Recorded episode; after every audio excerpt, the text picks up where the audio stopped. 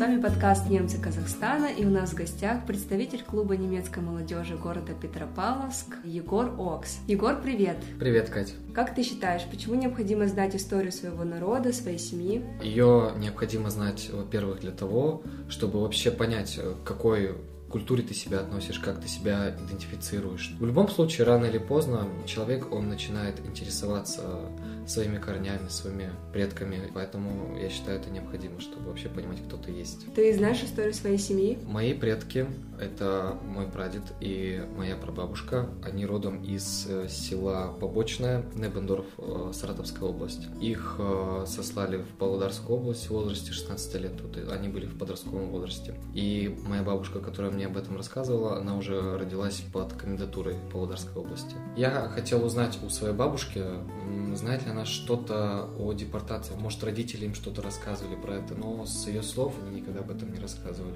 У них это была больная тема, и потом они боялись еще э, на эту тему разговаривать. Были напуганы еще репрессией еще со Второй мировой. Я сегодня позвонила двоюродной сестре своей, тоже Окс, э, Татьяне. Вот они раньше жили в Павлодаре, и с ними бабушка э, со, со старшим сыном, она, с меньшим сыном она жила. И с ними жила бабушка, ну, моя бабушка тоже. Так как бабушка жила все время с ними, думаю, может, она когда-нибудь да что-нибудь им рассказывала. Но она тоже ничего не знает. Когда уже болела в последнее время, она все время просилась, чтобы отвезли ее в Саратов. Хотела посмотреть еще раз ну, свой дом. И, ну, вообще, хотела съездить на родину туда, в Саратов. И все время плакала. Вот. А когда она в Павлодаре жила, потом к нам приезжала в гости туда, э, в Панфилово, с матерью, даже вот если они разговаривали между собой по-немецки все время, я, мы-то понимали, я всегда возле них крутилась. Если даже что-то видно такое, что нам не надо было знать, мать меня всегда угоняла, иди играй, не слушай, иди играй, не слушай. Может, они и говорили на эту тему, может, что-то вспоминали, но радости, конечно, я на них, их лицах не видела.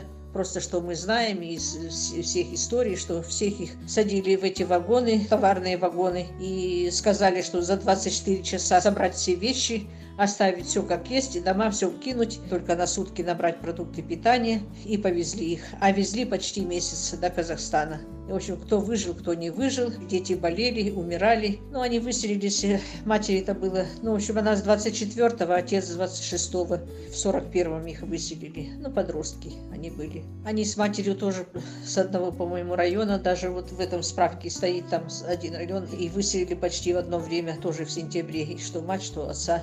Уже в Казахстане их поселили среди казахов. Это я знаю, что они жили, эта бабушка рассказывала, что когда приехали, они жили, казахи их приютили. Первый год они с казахами жили, потом уже наступило лето, и они вырыли себе, короче, ну, построили землянки. Немцы были дружные, казахи им помогали, и вот они слепили эти землянки и там уже жили. Вот это все, что я знаю. Вообще, семья моего дедушки, их было 10 человек в семье, они все родились под комендатурой, потом они уже все разъехались. Из э, нынешних вот этих 10, так сказать, детей, э, большинство проживает в Германии, здесь остался только один брат его и наша семья. Егор, скажи, в твоей семье сохранился язык, традиции? Когда к нам приезжали родственники из Германии, Павлодар мой дедушка тоже к ним ездил, они спокойно могли разговаривать между собой на немецком языке. Отмечаете ли вы сегодня немецкие праздники? Отмечаем пока что только Рождество. Вот Рождество мы стабильно празднуем, но я бы хотел еще другие начать прививать потихоньку.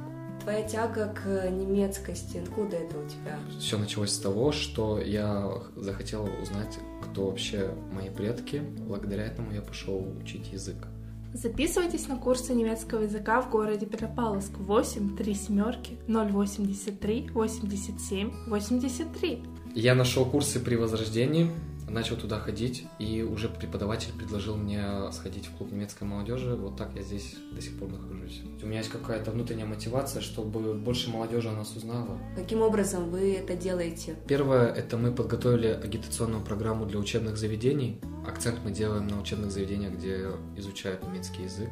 И, во-вторых, мы планируем делать такие мероприятия больше общественные, чтобы просто население нашего города хотя бы знало, что существует вот такая организация, что при ней есть клуб немецкой молодежи, и вообще показать людям, чем мы занимаемся. Расскажи, пожалуйста, о направлениях деятельности вашего клуба. Девиз нашего клуба «Вкусно, весело, интересно». Первая наша направленность – это кулинарные кружки. Они проходят у нас стабильно раз в две недели, и на них собирается достаточное количество активистов. Любите поесть? Ну, конечно. Вторая наша направленность – это проведение немецких праздников. А, последний раз я присутствовал на Эртеданкфесте. Мы сделали там фотозону, мы приготовили национальные блюда, и провели мастер-класс, то есть молодежи это очень понравилось. Еще у нас проводится кружок страноведения. Его ведет бывший председатель клуба, ныне активист Полина Цурко. Помимо этого мы проводим тимбилдинги, мы устраиваем вечер кино. Это тоже очень кооперирует, так сказать, нашу команду и поднимает боевой настрой. На последнем совете СНМК ты презентовал игру, которую вы в своем клубе немецкой молодежи как раз-таки разработали. Расскажи, пожалуйста, об этом. Да, мы создали ее совместно с нашим координатором по молодежной работе. При создании этой настольной игры мы сделали акцент на интерактивность. Там есть задания по типу «Станцуй немецкую польку», «Спой немецкую песенку», и, как мы поняли, это очень понравилось совету. Чем, кроме клуба немецкой молодежи, ты увлекаешься? Я увлекаюсь 3D-печатью и 3D-моделированием, также я увлекаюсь графическим дизайном. Мне очень нравится то, что вот эти свои увлечения я могу применять э, в своей работе с молодежью.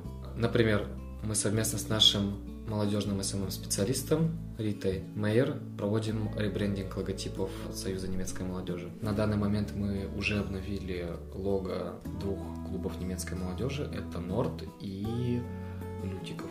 Поделишься своими планами на будущее? В дальнейшем я хочу поступить в Казахстанский-немецкий университет на менеджмент предприятий, поэтому я сейчас активно учу немецкий язык. Егор, спасибо большое за интервью. Пожалуйста. Не забудьте подписаться на нас во всех социальных сетях, оставить лайки, комментарии, нам будет очень приятно. Подписывайтесь на КНМ Норд. Да. И на ДАЦ тоже. И на ДАЦ. Самое главное на ДАЦ.